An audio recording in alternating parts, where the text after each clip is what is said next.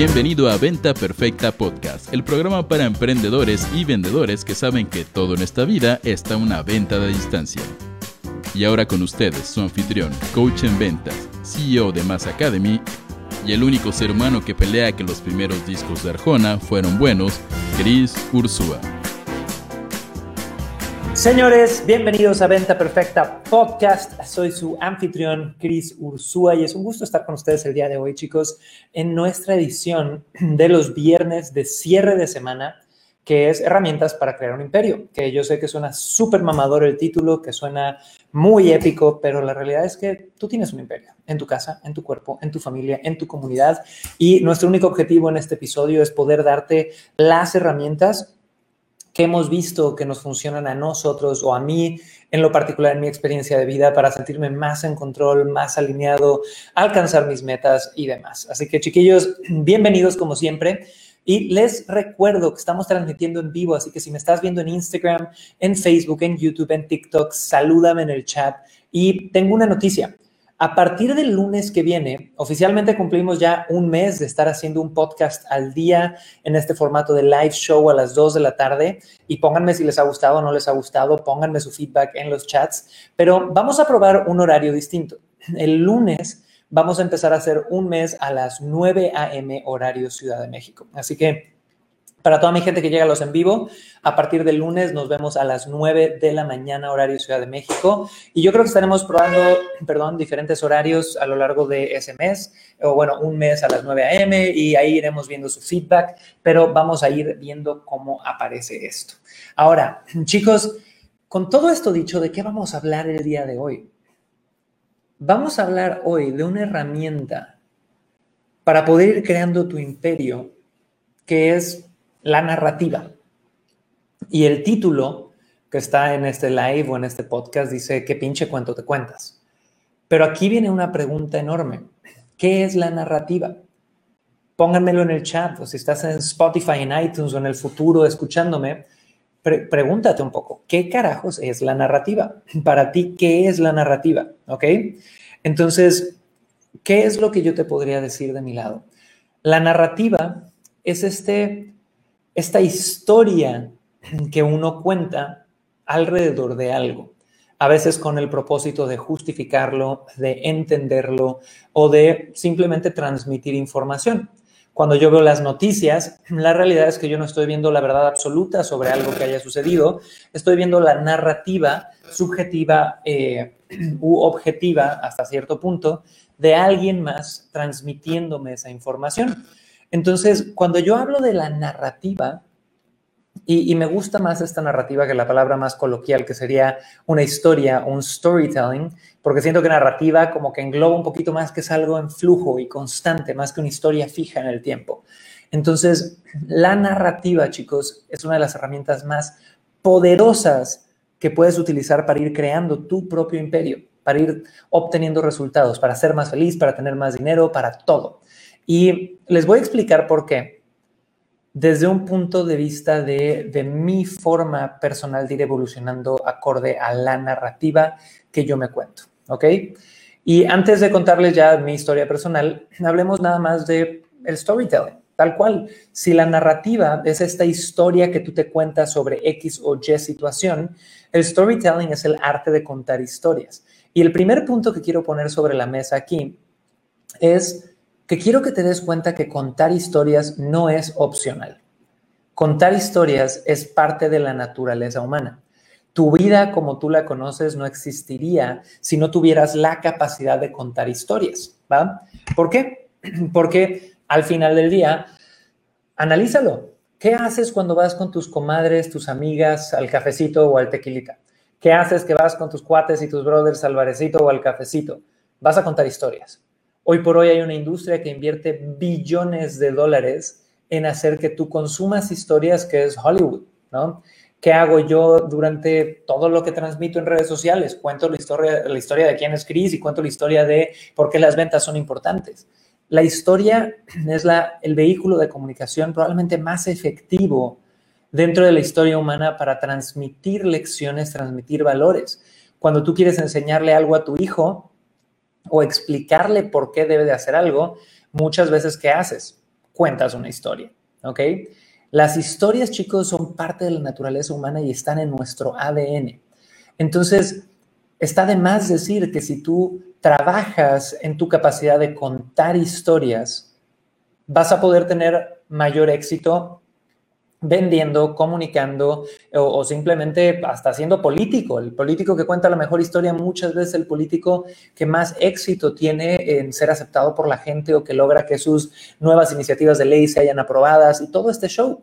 Pero hay una historia que mucha gente no voltea a ver y es la historia que te cuentas a ti mismo sobre ti mismo. ¿Quién eres? ¿Por qué eres así?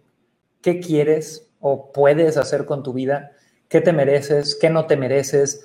Entonces, ¿cuál es la historia que Ana Rugani se cuenta sobre ella misma, o María Estela se cuenta sobre ella misma, o Rosina María, o Laura, o Jorge Ganul se cuentan sobre sí mismos?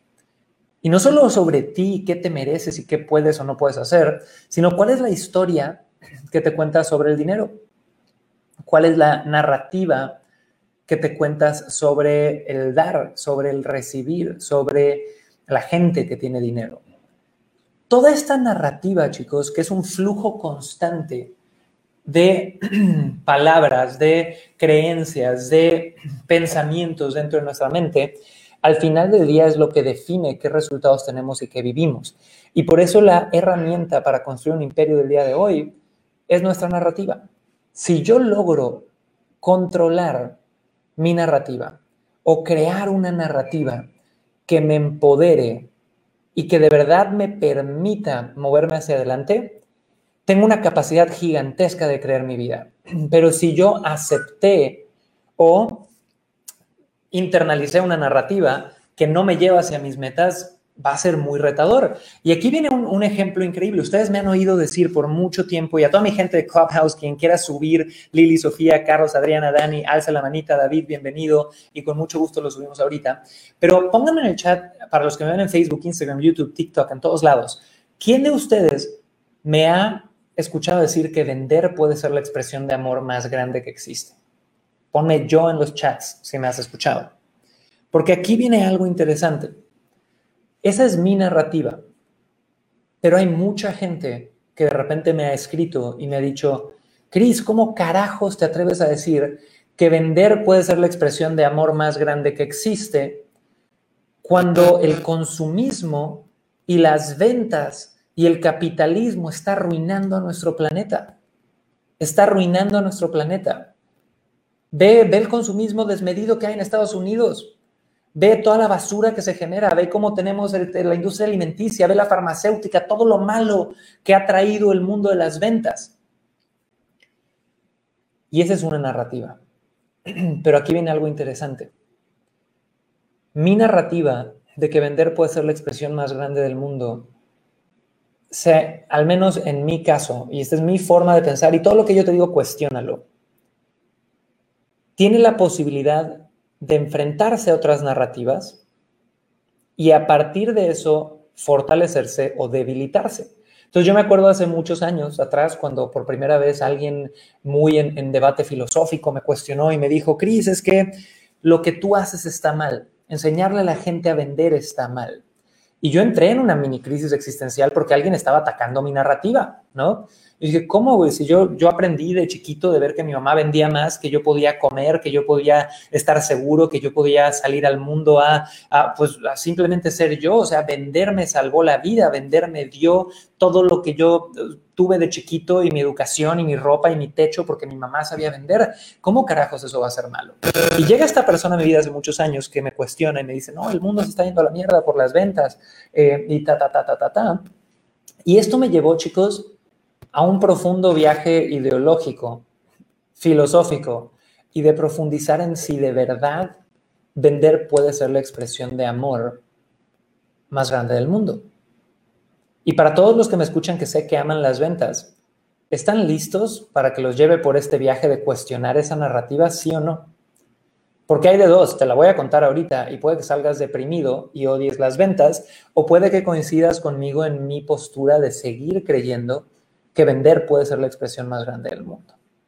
Entonces, si yo profundizo en el capitalismo como sistema económico actual, Estoy totalmente consciente que nos ha traído, número uno, al nivel de abundancia que nosotros tenemos hoy por hoy.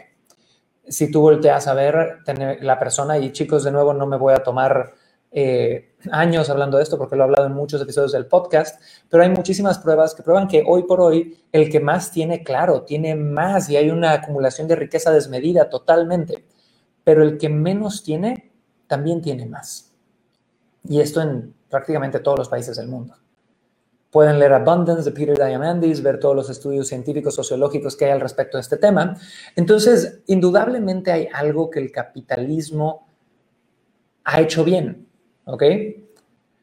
Pero por otro lado, también está todo este argumento de que el capitalismo se basa en, en crear esta necesidad de consumo de productos que al final explotan recursos naturales y que intoxican nuestro planeta y que aparte de eso hay basura y que nos vamos a acabar todos los recursos del mundo.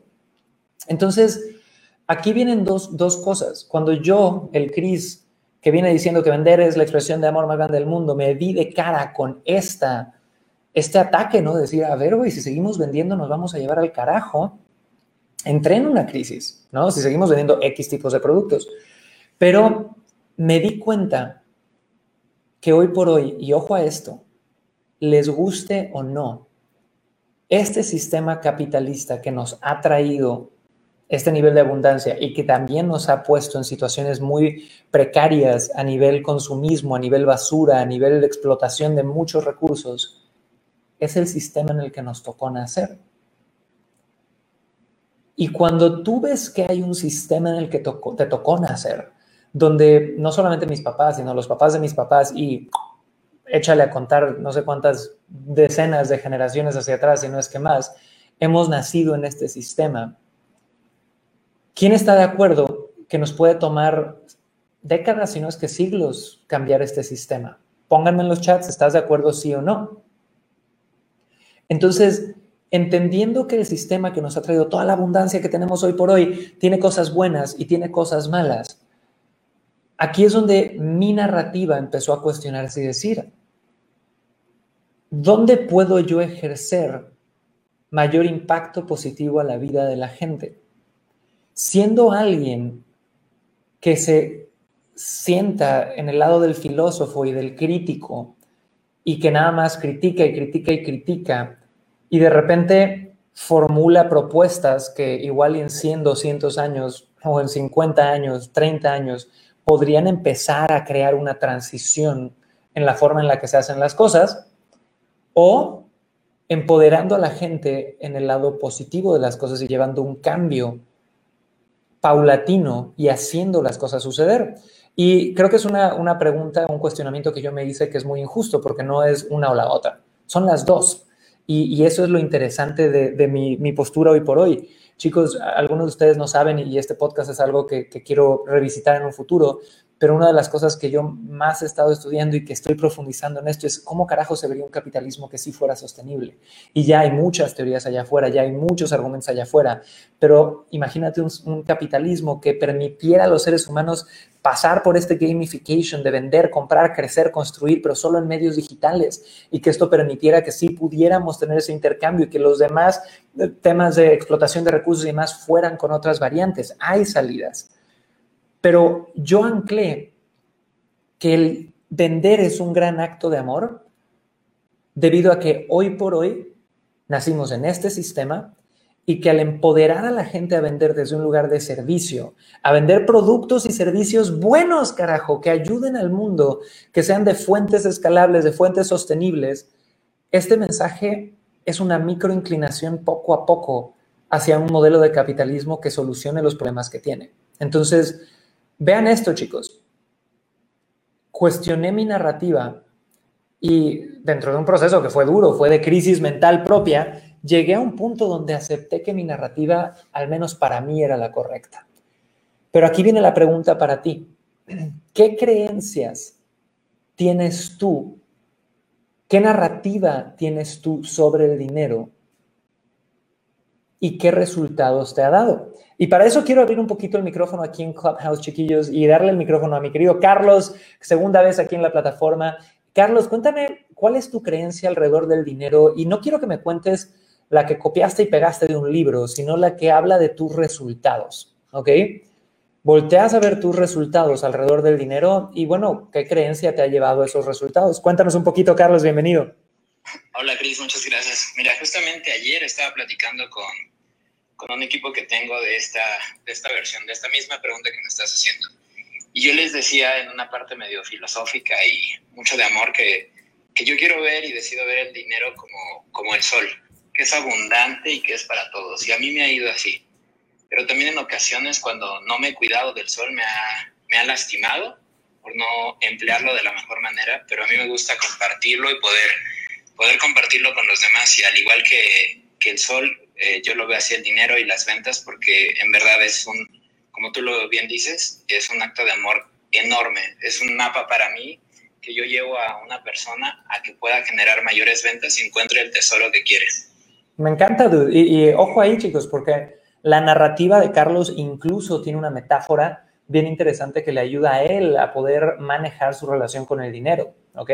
Ahora, me encantaría ver por ahí, Catalina, si gusta subir, me encantaría que estuvieras acá. Dani, Lili, si se animan, nada más pónganse mute a la hora de subir y me encantaría tenerlos en Clubhouse. Y para todos los que vienen llegando, chicos, estamos hablando del poder de la narrativa, de una contar historias, del storytelling, para poder comunicar mensajes, lecciones, vender, persuadir, influenciar pero hablamos también de la narrativa o de la historia más importante que existe, que es la historia que tú te cuentas a ti mismo sobre quién eres, sobre qué eres capaz de hacer. Y ahorita dimos el brinco a hablar de la historia que te cuentas sobre el dinero y sobre tu relación con el dinero. Y me encantaría, Catalina, que acaba de subir aquí al escenario en Clubhouse, cuéntanos un poquito, Cata, a partir de... Y aquí es donde quiero ver la capacidad que tenemos de, abrirnos y ser vulnerables, y, y yo voy a compartir en un momento también, pero en el mundo del marketing, del desarrollo personal y más en todo este boom de, conocimiento online repartido por todos lados, de repente yo, yo escucho mucha gente decir, no, es que mi creencia del dinero es esto, pero veo tus resultados y no son. Y a partir de ahí es que la creencia bajo la que estás actuando desde hace muchos años puede que no sea la correcta. Entonces, Cata, me encantaría que nos compartieras cuál es tu creencia actual cuál es la narrativa que Cata tiene sobre el dinero que te ha permitido o no te ha permitido tener los resultados que quisieras tener. Hola Cris, buenas tardes para todos. Dani, qué gusto verte. Bueno, eh, pues eh, mira, la verdad es que mi narrativa en este momento, en este, bueno, yo te cuento que para mí ha sido un, todo un descubrimiento durante toda esta cuarentena y pandemia, eh, ver que yo tenía unas creencias sobre el dinero tremendamente malas, o sea, terribles, y eso me llevaron a unos resultados eh, catastróficos económicos, y cuando te digo catastróficos no es que esté en quiebra, eh, pero catastróficos de que llegó, llegaba el fin de mes y, y no tenía nada, no tenía un peso que recibía un sueldo bueno, si lo podemos decir bueno aquí en Colombia, de más o menos, no sé, 3 mil dólares. Y no, todo se me iba. O sea, no, no, no lo veía, o una cosa impresionante. Entonces, cuando yo empiezo a, a, a entrar en este mundo del, de la mentalidad, del dinero, de, de, de, me doy cuenta que, que definitivamente eh, me dejé influenciar no solo por mis papás, me dejé influenciar por el sistema religioso, me dejé influenciar por tantas, tantas cosas que llevo más de un año, o sea, llevo desde todo el 2020 trabajando en el sistema de creencias y en mi mentalidad. Y hoy te puedo decir que ya puedo terminar el mes con una utilidad. O sea, eso para mí, no te estoy diciendo que sea una gran utilidad, pero yo estoy viendo los avances. He visto cómo se me eh, eh, se han aperturado negocios delante de mi vista que en otro momento no, no, no hubieran existido. Así que ha sido todo un proceso y en este momento mi conversación es que para mí es una bendición, es una bendición eh, el dinero, es una bendición poder dar. Para mí he entendido que es una energía eh, que fluye en el, en el dar y en el recibir. Eh, bueno, todos los principios universales acerca de esto y básicamente pues ha sido un tratamiento interior Me encanta, Cata. Gracias por compartir. Y siempre tener gente con acento colombiano aquí es maravilloso. Me encanta su acento. Ay, qué maravilla. Gracias. Súper. Entonces, aquí viene algo bien interesante, chicos. Y yo me, me identifico mucho con lo que dice Cata, porque estamos hablando de la narrativa que uno tiene alrededor del dinero. Y una cosa es lo que dices creer, lo que suena bonito, y otra cosa es lo que de verdad crees. Y lo que de verdad crees se ejemplifica con los resultados que tienes, ¿no? Entonces, yo les comparto un poquito de, mi historia con mi narrativa alrededor del dinero. Si yo volteo a ver al Cris, que empezó una relación formal como generador de dinero, tengo que voltear a ver al Cris de los 17 años. ¿no? Entonces yo a los 17 años, nacido en Cancún, México, eh, de, madre eh, mexicana, padre chileno, de una familia clase media, los dos vendedores que generaban comisiones y todo lo que yo tuve desde pequeño venía a partir de comisiones yo me acuerdo que yo ya tenía un pasito adelante de mucha gente porque yo ya creía que el dinero era bueno. Yo ya dentro de mí, yo creía que el dinero era bueno. No, no tuve una historia personal como muchas otras personas donde vieron a sus tíos destruirse por la herencia del abuelo, donde el dinero corrompió ciertas áreas de su vida que les hizo estigmatizar el dinero como mal. Yo creía que el dinero era bueno, mis padres eran vendedores, que el dinero abría puertas, que era una forma de dar, ¿ok? Ahora, segunda cosa que yo quería sobre el dinero es que hay que trabajar para conseguirlo. Y esto puede sonar obvio para algunos de ustedes, pero hay gente que no. Hay gente que no tiene como creencia que hay que trabajar para conseguir dinero.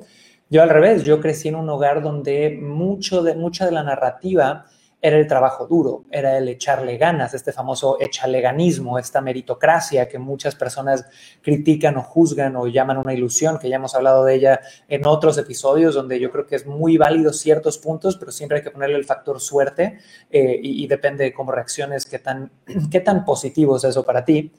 Pero yo creía que había que trabajar duro para conseguir el dinero, ¿ok? Aparte de eso, yo tenía una, creencia donde el dinero era difícil. Porque sí, o sea, yo veía de repente rachas buenas y rachas malas en, la generación de ingresos en mi casa. Em, cuando yo de repente escuchaba sobre gente que tenía mucho dinero, pues escuchaba que era muy trabajador, que veía a los que tenían mucho dinero y tenían todos 60 años para arriba, o también tenía una creencia donde en México no es fácil hacer dinero, porque la gente que yo veía con dinero era americana o era de otros lados, ¿no? Entonces esas eran mis creencias sobre el dinero, ¿va? Otra creencia que yo tenía enorme sobre el dinero, que era mi narrativa, es que necesitas contactos, ¿va? Y esta es una de las cosas más duras que, a mí me ha, tocado trabajar, porque yo creciendo en una casa clase media, me acuerdo de partirme la madre, y perdón a los que no son de México, partirme la madre, es echarle un montón de ganas en la escuela para sacar buenas calificaciones, y que por alguna razón mi mente de niño era, bueno, si saco buenas calificaciones, igual y mis papás me, compran cosas más chidas, ¿no? y la realidad es que nunca me faltó nada, pero yo me acuerdo de sacar nueve, nueve de promedio, nueve punto algo de promedio, y voltear a ver a los burrovagos que sacaban cinco en el colegio y que los padres les regalaban el auto del año, y, yo de repente crecí con cierto nivel de resentimiento hacia los famosos juniors. Y, y no sé si alguien se identifica en los chats con esto, pero a mí me, y, me daba, perdón, pero un dolor en el hígado ver, ya sabes, a, los juniors hijos de papi, que todos se los había dado papi y que presumían las cosas como si ellos tuvieran algún tipo de mérito atrás. Y era porque hasta cierto punto a mí me inculcaron mucho el, el trabaja por lo tuyo, ¿no? Entonces, ¿qué les estoy contando ahorita? Les estoy contando cómo el Cris de los 17 años, entrando al mundo de generar dinero, veía el dinero. Y en resumen, lo veía como que era bueno, que había que trabajar duro para conseguirlo, que era difícil y que aparte necesitabas contactos, ¿no? Y también que había mucho este lado de, de échale ganas y del mérito. Entonces, igual yo juzgaba mucho y me resentía mucho con la gente que presumía de cosas que ellos no se habían ganado. Ese es el Cris de los 17 años. El Cris de hoy, a los 31 años, a punto de ser papá, con otra visión de la vida, que, que logré, llámalo por suerte o mérito, me da igual tu, tu creencia alrededor de eso, eh, logramos generar hoy cuatro empresas que facturan millones de dólares, tiene una creencia muy distinta sobre el dinero. Y esa es la que les quiero compartir ahorita. Pero antes de compartirlo, me encantaría subir a mi querido Dani, otro mega colombiano que tenemos por aquí en Clubhouse. Mi querido Dani, quiero que me cuentes hoy por hoy, y de nuevo, no acorde a lo que suena bonito decir, sino acorde a tus resultados, ¿cuál es la creencia o la narrativa que has tenido alrededor del dinero que te ha llevado hasta donde estás hoy? Adelante, Dani, cuéntame. Hola a todos, hola Cris, gracias otra vez por la invitación. Cata, qué bueno tenerte acá. Eh, bueno, no, la narrativa que era más, creo que aún sigue teniendo un gran porcentaje, es que tener dinero me hace ser una persona, tener mucho dinero o, o, aspirar a eso me hace ser una persona codiciosa. Entonces creo que aún todavía tiene mucha mella, todavía lucho con esa creencia, eh, trabajo mucho el tema que nos enseñaste, Cris, eh, de desplazar la creencia y, ir hacia adentro, porque aún está presente, aún está como ahí, en esa parte. Buenísimo, dude. Y me encanta que, que, compartas que ahí sigue, porque adivinen qué, chicos, ¿ustedes creen que las creencias que tienes a los que se desarrollan en tu mente desde los siete años desaparecen de la noche a la mañana? Así de, no mames, ya le compré un curso al coach número uno de desarrollo y de personal y de romper creencias limitantes y van a desaparecer de la noche a la mañana. Yo no. Y de nuevo, puedo estar equivocado, pero mi experiencia hacia el mundo de la psicoterapia, del, desarrollo personal, de romper tus creencias limitantes, me ha llevado a creer que más bien esas creencias siempre van a vivir contigo. Esas creencias de que tener dinero te puede hacer un ser humano codicioso o malo, va a vivir en el centro de ti en algún lado por mucho tiempo, porque se forjó muy joven. Pero esas creencias las puedes dormir si tú estás reemplazándolas con otras creencias. Y siempre y cuando tú estés bien a nivel físico, a nivel espiritual y estés alineado, vas a poder operar con otras creencias sin tener que irte a, esta, a este sistema operativo de respaldo y tan antiguo y tan arcaico que vienes creando desde los siete años. Entonces, esa es para mí una forma de ver esta narrativa alrededor del dinero y alrededor de todo lo demás. Ahora, me encantaría que ustedes que nos ven en vivo, chicos, me pongan en el chat ahorita Karen Moreno, Ils, eh, Marisol, Sofía Méndez, Braulio Jacob, Adriana Huesca, Laura Carvajal, nuestro querido Alexis Go, Víctor Vázquez. Pónganme en el chat cuál es tu narrativa sobre el dinero. ¿Es bueno? ¿Es malo? Es algo que se hace fácil, es algo que se hace difícil. Y de nuevo, pónganme en el chat su narrativa acorde a sus resultados actuales, no acorde a lo que suena bonito creer y bonito pensar y aceptable poner en un comentario de Facebook, ¿ok? Ahora, ahorita vamos a ir, tenemos mucha gente, Iván, Miguel, Marco, Sofía, Dani, Catalina, Carlos, aquí en Clubhouse, chicos, vamos a abrir mucho el micrófono con ustedes ahorita, pero les estaba contando que el Cris de los 17 años Pensaba sobre el dinero que es bueno, que hay que servir para conseguir, perdón, que hay que trabajar para conseguirlo, que es difícil, que necesitas contactos y tenía este resentimiento hacia eh, igual y las personas que pues el Cris de 17 años calificaba que no se lo habían ganado. Hoy por hoy, a los 31 años de edad y habiendo trabajado mis creencias, hasta cierto punto me falta un chingo por trabajar como a todos, y habiendo generado dinero, si yo volteo a ver de esas creencias del CRIS de 17 años, ¿qué creencias me ayudaron? La primera creencia que sigue ahí y que quiero que siga ahí para siempre es que el dinero es bueno. Porque señores, si yo no hubiera creído que el dinero era bueno, no hubiera trabajado tan duro y no hubiera hecho el esfuerzo y no hubiera sacrificado ciertas cosas y no hubiera tomado decisiones para poder ser alguien que se pusiera en una situación de obtener dinero, ¿ok? Y eso es lo primero y agradezco tanto a mi familia que me haya puesto esa semillita en la mente porque sigo creyendo que el dinero es bueno, el dinero es un amplificador de lo que tú llevas adentro, traes cosas jodidas adentro y miedo adentro y odio adentro, vas a amplificarlo a través del dinero. Traes cosas buenas, vas a poder amplificarlas también. Entonces, esa creencia de que es bueno sigue ahí. Yo sigo creyendo que el dinero es, es bueno, eh, y, es bueno, puede sonar un poquito vago porque el dinero nada más es una forma tangible de intercambiar las verdaderas monedas que son relevantes para los seres humanos como la atención, la energía y el tiempo, pero creo que es bueno. Pero ahora viene una segunda creencia que sí se transformó, que se transformó muchísimo. El Cris de los 17 años, te puedo decir que esto fue verdad hasta hace un par de años creía que hay que trabajar duro para conseguirlo, que hay que trabajar muy duro para conseguir el dinero. que hay que desvelarse, que hay que picar piedra, que se siente, se tiene que sentir un gran sacrificio. El Cris de hoy no está tan seguro y ha cuestionado mucho esa creencia. Porque indudablemente yo sí veo y, volteo a ver el poco o mucho éxito financiero o profesional que yo haya podido tener, sería un mentiroso si no te digo que veo claramente que ha habido un esfuerzo enorme. Yo sí creo en esa parte de la meritocracia de trabajar súper duro. ¿Por qué? Porque hoy por hoy veo una generación, ah, voy a hablar de mi generación millennial. Mi generación millennial era alguien que cuando estabas en la prepa y universidad, toda la filosofía era es, no hay que trabajar duro, hay que trabajar inteligente. Y veo un chingo de amigos trabajando, entre comillas, inteligente que siguen viviendo con sus papás o que se quejan de dinero todo el día.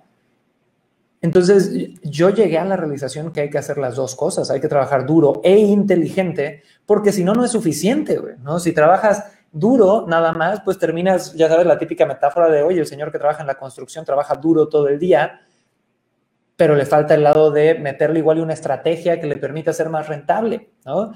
Y hay mucha gente que dice, nada más voy a trabajar inteligente, pero como no mete cantidades de esfuerzo, no llega esa inteligencia nunca a verse concretada. Entonces, aunque mi, mi creencia inicial a los 17 años era que trabajar duro era un requisito, yo volteo a ver hoy por hoy a los 31 esa creencia y digo, el trabajo duro sí es un apalancamiento enorme para poder entender las cosas. Pero una vez que entiendes de verdad las cosas, el trabajo duro deja de ser el apalancamiento que te hace ir más rápido. No sé si me explico con eso, pónganmelo en los chats, chicos. Cuando tú, y voy a hablar de mi caso, cuando yo era un inútil al generar dinero, cuando yo era cero consciente sobre cómo generar dinero, cuando apenas estaba entrando, cuando no sabía un pi ni un pa de marketing, ni de ventas, ni de negocios, el trabajo duro me dio una ventaja gigante, gigantesca, porque estaba abriendo una caja de Pandora enorme, que había tantos conceptos y tantas cosas que tuve que hacer un esfuerzo de un par de años para poder entender y dominar estos temas. Y después de varios años, teniendo un entendimiento ahora diferente de este nicho en el que opero, puedo voltear a ver eso y decir, ok, ese nivel de trabajo duro que yo igual y metía en los primeros años, ya no es lo que me va a llevar al siguiente nivel.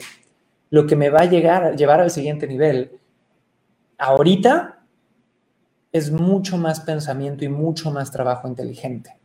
Entonces, ¿cómo ha evolucionado esa creencia alrededor del dinero, esa narrativa? Es que no es una cosa o la otra, no es trabajo duro o inteligente, son los dos y en diferentes lapsos y tiempos de tu vida vas a tener que inclinar la balanza más hacia un lado o hacia el otro. Ahora, me encantaría irnos a Clubhouse y tenemos aquí a nuestro querido Iván y vamos con Iván. Iván, cuéntame un poquito qué opinas tú sobre este tema de eh, o esta narrativa o esta creencia de que para, trabajar, para conseguir dinero hay que trabajar duro. Y mientras escuchamos a Iván, todos los que me están viendo en vivo, pónganmelo en los chats. ¿Qué opinas? ¿Hay que trabajar duro para conseguir dinero, sí o no? Adelante, Iván. Hola, Cris. Buenas tardes. Buenas, buenas. Eh, habría que definir qué es duro. Eh, de que hay que trabajar para conseguir dinero, de hecho hay que trabajar. El dinero no llega de la nada. Ahora, este, tampoco es, como dicen, este, esa frase de la libertad financiera, que estás tú ya en cierto nivel donde simplemente vas a recibir sin hacer nada, porque nunca termina el, trabajo. Y ahí viene la parte de trabajar inteligente, que tú lo mencionabas hace un, hace un momento, ¿no? Y, y, esa parte de la inteligencia creo yo que tiene que ver también con el gasto. O sea, trabajas al nivel que consideres, duro, medio duro, no lo sé, tienes una cantidad de dinero, la cosa es qué haces con ese dinero. Hay gente que gana muchísimo dinero, igual llega a, a fin de mes sin dinero. Entonces hay que ser muy inteligentes para saber cómo utilizar el poco o mucho dinero que consigues en función a tu trabajo.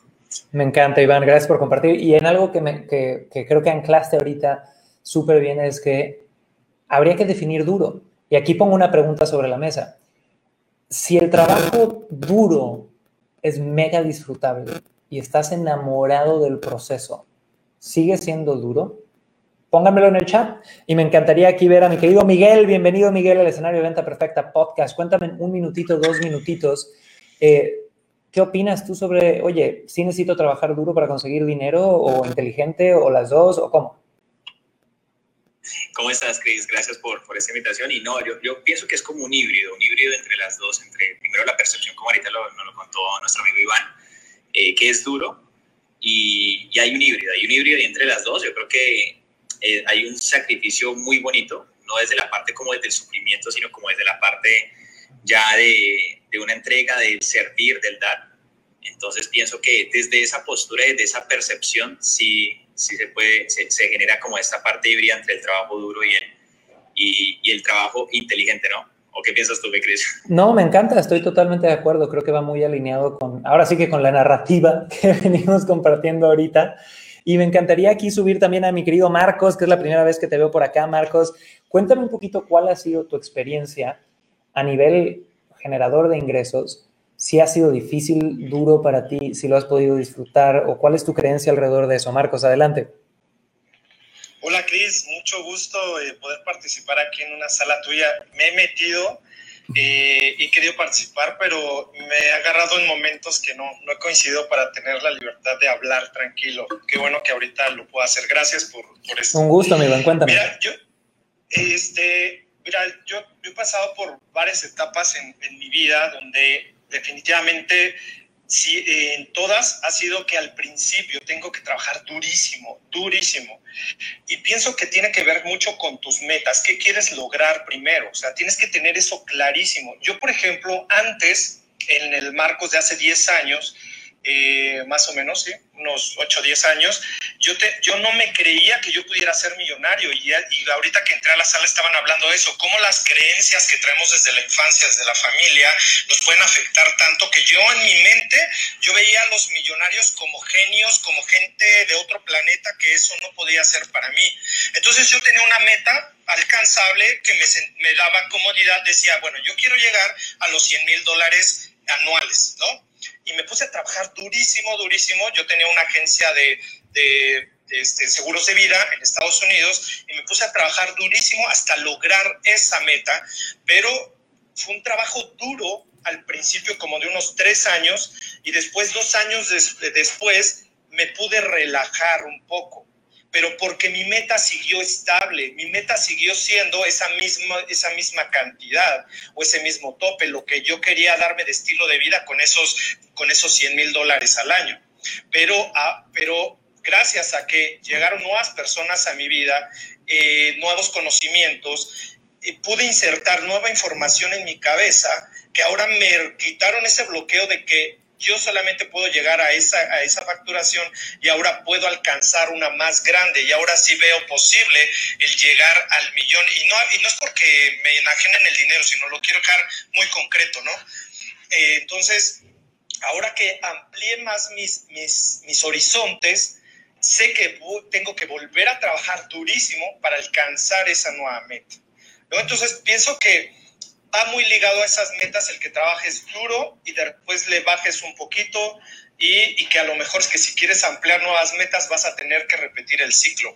Para mí es un poquito, un poquito, esa es mi experiencia de vida más que nada, Cris. Te agradezco muchísimo, Marcos. Entonces, chicos, para todos los que vienen llegando, estamos hablando del poder de la narrativa como una herramienta para poder ir creando tu imperio, para poder ir llegando a tus metas, para poder acercarte a lo que sea. Y hablamos sobre el poder del storytelling a la hora de querer comunicar valores, ideas, vender, persuadir, pero hablamos también del storytelling interno de cómo manejas las historias que te cuentas a ti mismo sobre ti mismo, sobre tu relación con el dinero, sobre tu relación con todo, qué puedes hacer, qué no puedes hacer y demás.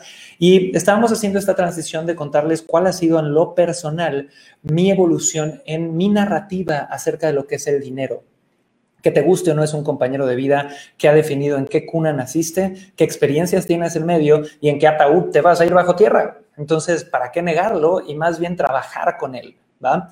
Y yo les hablaba que a los 17 años mi narrativa era, el dinero es bueno, hay que trabajar duro para conseguirlo, es difícil, necesitas contactos y que tenías este resentimiento contra los juniors, imagínense mis mexicanos a Javi Noble, me revientan, todavía de repente me cuesta un montón eh, tragar ese tipo de gente y cómo ha ido evolucionando hasta hoy por hoy a los 31, donde tengo una creencia diferente o voy viendo el dinero de forma diferente.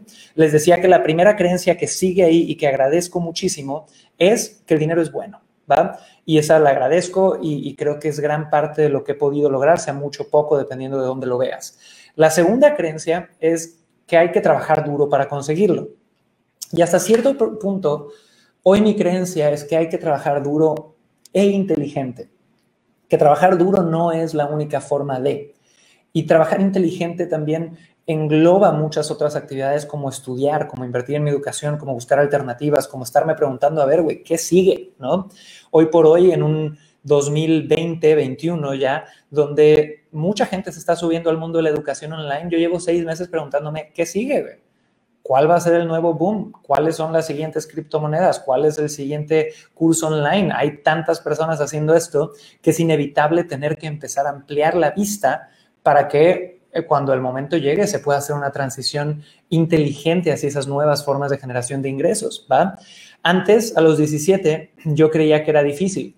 Hoy por hoy les puedo decir con todo el amor del mundo que he sobreescrito esa narrativa y creo que hacer dinero es fácil. Y, chicos, como les decía hace rato, hay una parte de mí dentro de mí ¿no? Que todavía de repente cuando estoy mal energéticamente, cuando estoy cansado, cuando estoy abrumado, cuando estoy siendo irresponsable con mis emociones, empieza a pensar, puta, es que hacer dinero es difícil y qué desgastante esto de hacer dinero y demás. Pero en el momento que estoy alineado, que estoy feliz, que estoy empoderado, no mames, hacer dinero es tan fácil. Y chicos, quiero que me pongan en los chats y que contestes tú ahorita si me estás escuchando en Spotify, en Roycaster, en iTunes. ¿Hacer dinero es fácil? o es difícil?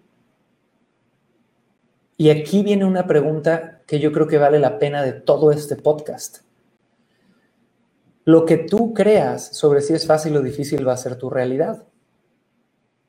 Y al menos en estos últimos 14 años, desde, desde los 17 o donde sea eh, que estamos comparando ahorita, yo me he dado cuenta que hacer dinero es extremadamente fácil si ciertas cosas se alinean.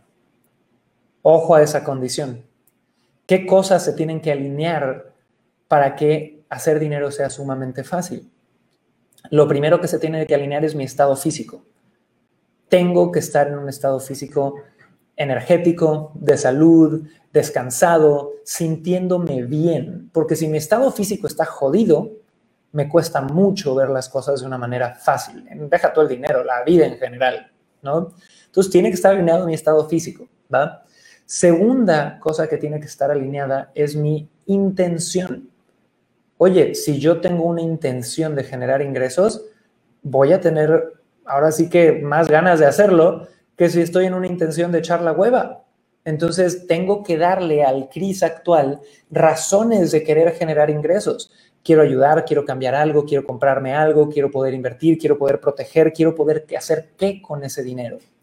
Entonces, cuando está alineado mi estado físico, cuando estoy alineado con una intención de querer generar dinero, la única tercera cosa que está en el camino es tener los sistemas correctos. Y gracias a, a Dios, suerte, lo que sea, mérito, me da igual, llevo años operando con los sistemas correctos y los sistemas correctos son por la, razón por la cual creé Mass Academy y lo que enseño en certificación Personal Seller y la razón por la cual tenemos, hace dos semanas estuve con estudiantes que, seis estudiantes, cinco estudiantes, cada uno me ha pagado más de 50 mil dólares para poder asesorarlos y cada uno de ellos factura más de un millón de dólares anuales, ¿va? Porque los sistemas correctos son los que venimos enseñando en la academia.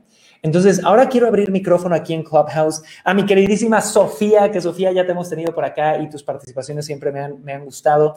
Cuéntame, Sofía, ¿para ti hacer el dinero es fácil, difícil o qué punto de vista agregarías a esta conversación? Hola, Cris, gracias nuevamente. Em, te comento que a mí se me dio fácil eh, generar dinero, pero mis creencias realmente eran muy limitantes. Yo creo que como tú dices, fue cuestión de suerte, realmente no lo sé. Pero mi creencia del dinero antes era que solo lo pueden tener los ricos, que yo jamás podría tener esa, esa oportunidad, que los ricos este, se conversan entre ellos y toda esa limitante que realmente era increíble. O sea, cuando yo me di cuenta, no tienes idea de lo, lo frustrante que fue saber que creía eso, saber que no podía yo acceder a eso, perdón, que no, que no pude cambiarlo antes, ¿no? Pero ahora que, que, lo he cambiado, pues sí, o sea, realmente es muy fácil. Lo que sí, tienes que reconocer tus habilidades, lo que tú dijiste, los tres puntos, ser coherente con cuerpo, alma, mente. Y creo que si tienes eso, pues lo puedes generar como tú quieras y cuando tú quieras. Me encanta, Sofía. Gracias por compartir. Y Catalina, cuéntanos un poquito tú qué agregarías a esta conversación sobre si hacer dinero es fácil o difícil o qué narrativa es con la que tú has operado, que te haya funcionado. Cuéntanos. Bueno, esa, esa fue una creencia con la que yo tuve que, que tuve que trabajar realmente, que tuve que borrar y cambiar. Eh, yo utilicé mucho el método, me funcionó a mí mucho el método de afirmaciones de Noah St. John. Eh, porque te cuento que esto es algo muy, muy, muy, muy personal, Cris. Eh, o sea, lo que uno piensa del dinero. Yo pensaba que tenía que trabajar muy, muy duro para poder tener eh, una buena cantidad de dinero. Y bueno, ya hablaron sobre lo que es trabajar duro y esforzarse, pero yo me refería a tener que matarse, o sea, son cosas distintas, ¿verdad? Entonces, cuando yo empiezo a cambiar mi creencia, eh, yo empecé a establecer una creencia de, para mí el dinero, eh, para mí es muy fácil hacer dinero, ¿sí? O sea, esa, esa fue la creencia que empecé a, esta, a, poner en mi subconsciente. Para mí es muy fácil hacer dinero.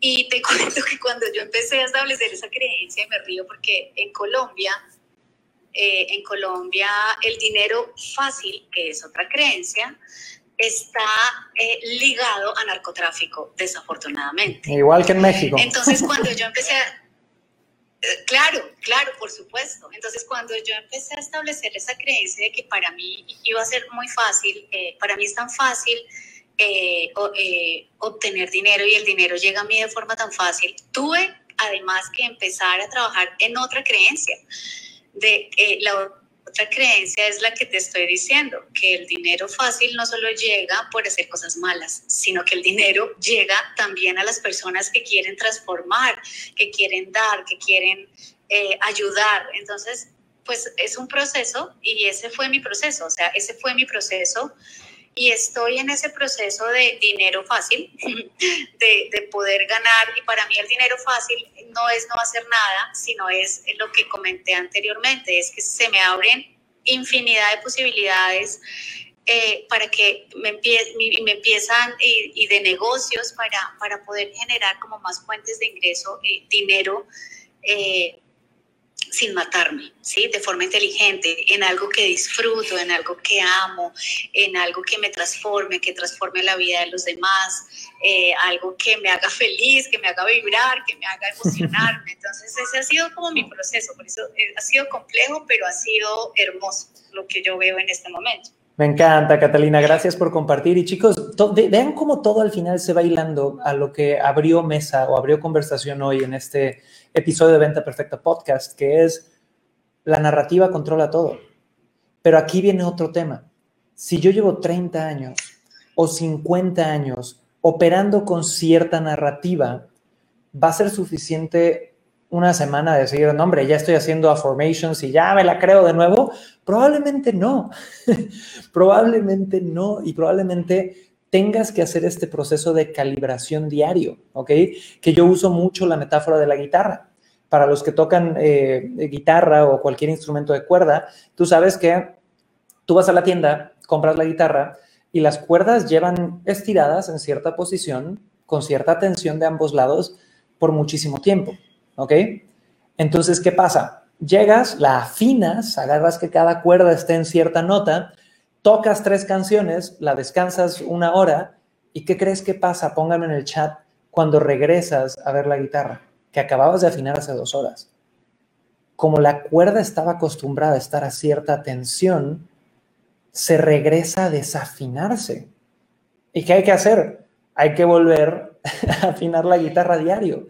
Y esto es un poquito la forma en la que las creencias operan no es, por eso es muy chistoso cuando de repente alguien que, apenas está entrando al mundo del desarrollo personal o que apenas está entrando al mundo de poder cuestionar sus narrativas y sus creencias, ve un anuncio de cualquier de este tema en Facebook y pone, malditos, vende humos, lava cerebros, y yo, no jodas, qué rico, yo necesito lavarme el pinche cerebro a diario, porque si no vuelvo a creer las mismas estupideces que tienen a todo mundo encerrados dentro de ciertos patrones y ciertas creencias que son muy difíciles de cuestionar. Entonces, Quiero nada más anclarlo ahí, chicos. Si controlas tu narrativa, controlas todo. Pero no es controlarla un día, es controlarla de forma persistente a lo largo del tiempo, conectando de nuevo con que tu espacio físico esté bien, con que tu intención sea de aprovechar esa narrativa full y que seas congruente y contener los sistemas correctos.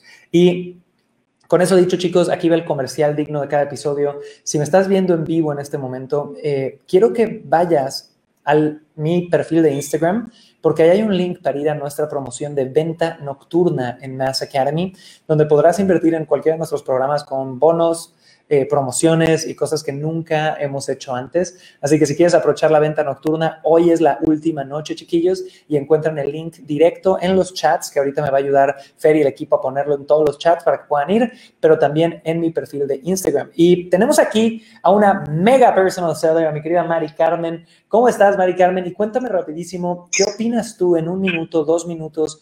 ¿Qué agregarías a la conversación? Sobre la narrativa que uno se debe de contar sobre el dinero. ¿Qué forma de ver el dinero te ha ayudado a ti a poder generar los resultados que hayas generado hasta ahorita? Cuéntemelo en uno o dos minutitos, adelante. Oye, gracias Cris, este, encantada de saludarlos, un abrazo fraterno desde Panamá. Definitivamente que la relación con el dinero hay que evaluarla a diario, diría yo que a diario. La, la el dinero para mí es como una energía con la cual yo tengo una relación. Considero que tengo una relación buenísima con el dinero. Eh, entonces, simplemente, o sea, para hacer algunas de mis estrategias es que casi todos los días escucho alguna meditación que me ayuda a, a como a centrar mis emociones y a no y a no irme. Me encantó la analogía que pusiste de la guitarra, a no desafinar. Esa analogía nunca la había escuchado pero sí, sí había escuchado otras analogías como que el pensamiento se expande y cuando regresa, se tiende a regresar siempre al mismo, al, mismo lugar, al mismo tamaño. Y es un ejercicio diario, es como una masilla, tienes como que estirarlo, amasarlo, quererlo, eh, darle cariño. Y definitivamente que, que sí, que hay que revisar nuestras creencias en todo momento, hay que afinar, hay que enfocar y, y siempre, siempre, siempre tener una actitud ante el dinero de que es, o sea, hablo de mi experiencia personal, de que es algo eh, positivo, de que es algo que nos ayuda a ayudar, que nos, nos ayuda a estar mejor y definitivamente que no considero que eso tiene nada de malo. Cuando te pillas personalmente teniendo alguna conversación tal vez negativa o tú olvidas, oye, que esto me puede hacer esto o me, o me puede generar lo otro en negativo, corregirlo. Claro. Porque así como volvemos somos como plásticos, ¿no? Como, como una masilla, como digo yo, volvemos, tentemos a volver, o como la guitarra, la cuerda que pusiste, así mismo somos igual de flexibles en expandir y agrandarnos. Buenísimo, Mari Carmen, te agradezco mucho por compartir. Y chicos, estamos hablando del poder de la narrativa, en especial la historia que te cuentas alrededor del dinero. Y quiero eh, ir cerrando con dos historias. Una creo que bastante reflexiva y una con la que se van a cagar de risa. Empecemos con la del chiste primero. Hace muchos años me mandaron a eh, Turquía a gerentear una nueva sala de ventas en un resort.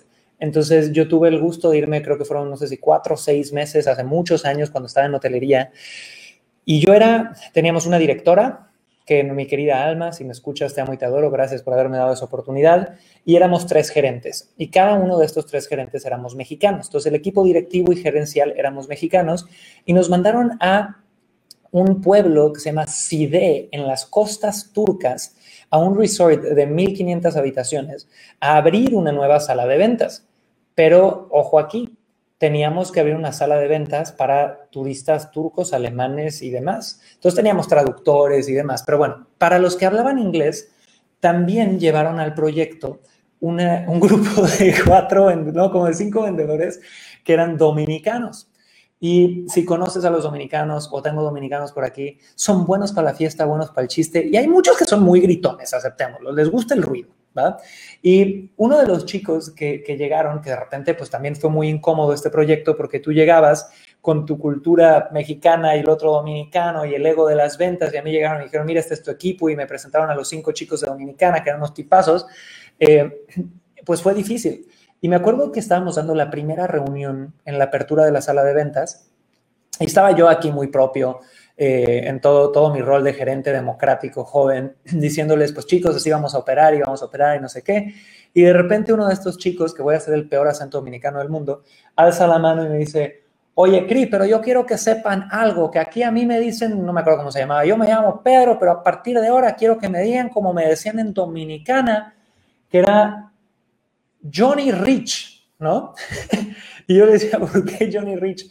Porque voy a ser el más rico de las ventas y que no sé qué, y le empezaba a meter así, pero toda esta faramaya, y él traía una narrativa de que él era un chingón, ¿no? De que era literal, como decimos en México, don chingón y el vendedor número uno, y que venía de una buena racha y traía esta narrativa de que yo voy a llegar aquí a educar a Turquía y el mundo, un ego enorme, muy simpático el tipo, ¿no?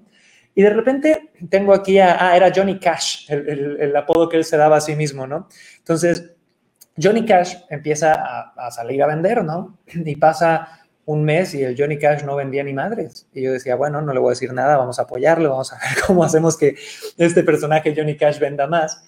Y al dos meses no vendía nada. Y vamos al mes tres y el Johnny Cash no vende nada. Y pues ya estaba en una situación crítica donde había que casi casi regresarlo a, a su isla.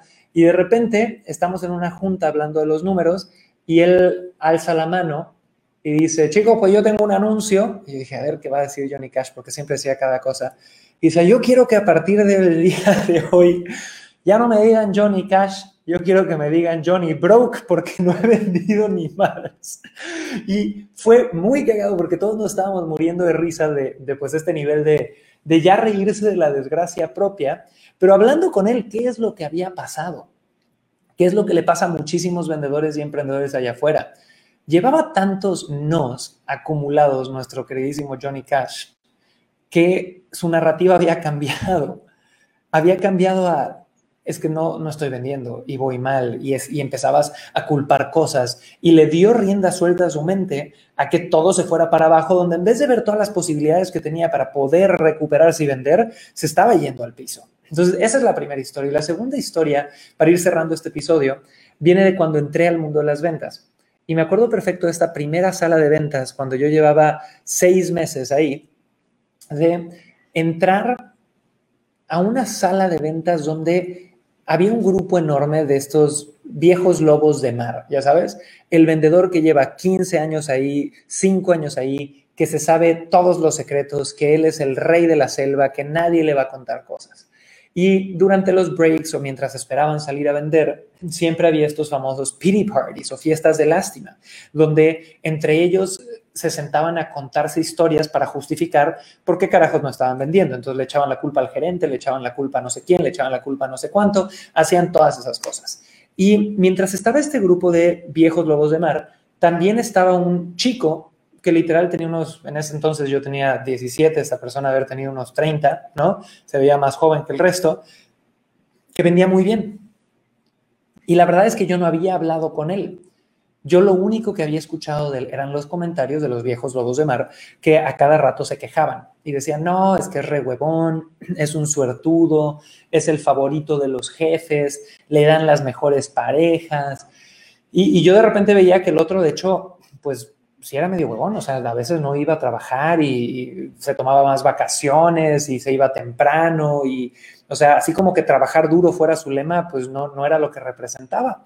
Entonces un día yo agarro valor, Chris, de 17 años y me siento al lado de este vendedor y le digo, a ver, güey, ¿cuál es tu secreto? ¿no? Estoy entrando al mundo de las ventas, cuéntame cuál es tu secreto, que te veo que vendes más, que te veo que hasta trabajas menos y veo que tienes celoso a toda esta bola de viejos lobos marinos que llevan años en ventas.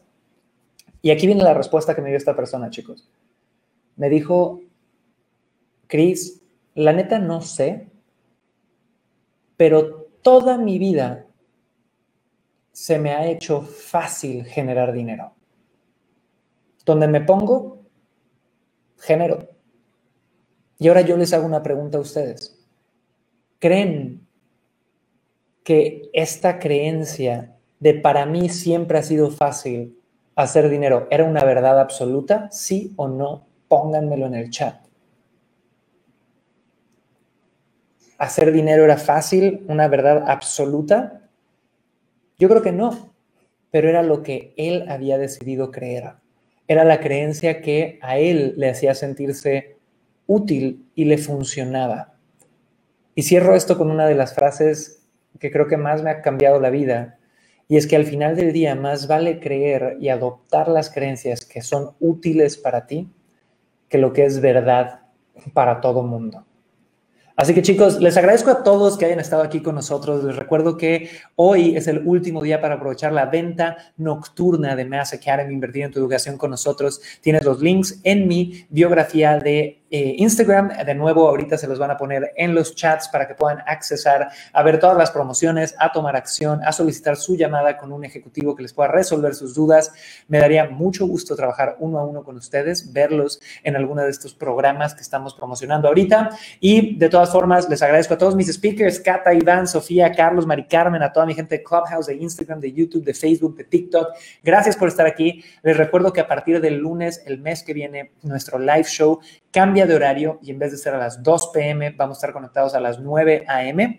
9 am horario Ciudad de México, de lunes a viernes. Nos atrapan en vivo para que puedan comentar y si quieren participar, búsquenme en Clubhouse. En Clubhouse pueden subir 9 a.m. de lunes a viernes y, irse haciendo famosos como nuestro querido Iván Alba. Iván Alba, que estás por aquí, sabes que ya te reclaman en YouTube. ¿Qué se siente, mi querido Iván Alba, eh, que ya, ya seas un personaje recurrente aquí con nosotros? Bueno, yo, yo no tengo más que agradecer, lo hago con mucho cariño, mucho amor. Me encanta compartir esta hora con, contigo y con la gente que nos escucha. Y como lo decía ayer, ¿no? Este, eh, yo entro a, o empecé a entrar acá para aprender. Y, y, eso es lo que hago. O sea, cada día aprendo algo más y eso me motiva a seguir escuchándote día a día. Así que ahora cambiaremos de horario. Un fuerte abrazo a todos y de verdad es un honor que me considere. Muchas gracias. Les mando mucho amor a todos, chicos. Soy Chris Ursúa y nos vemos muy, muy pronto. Hasta luego, chiquillos. Pásenla bonito. Bye.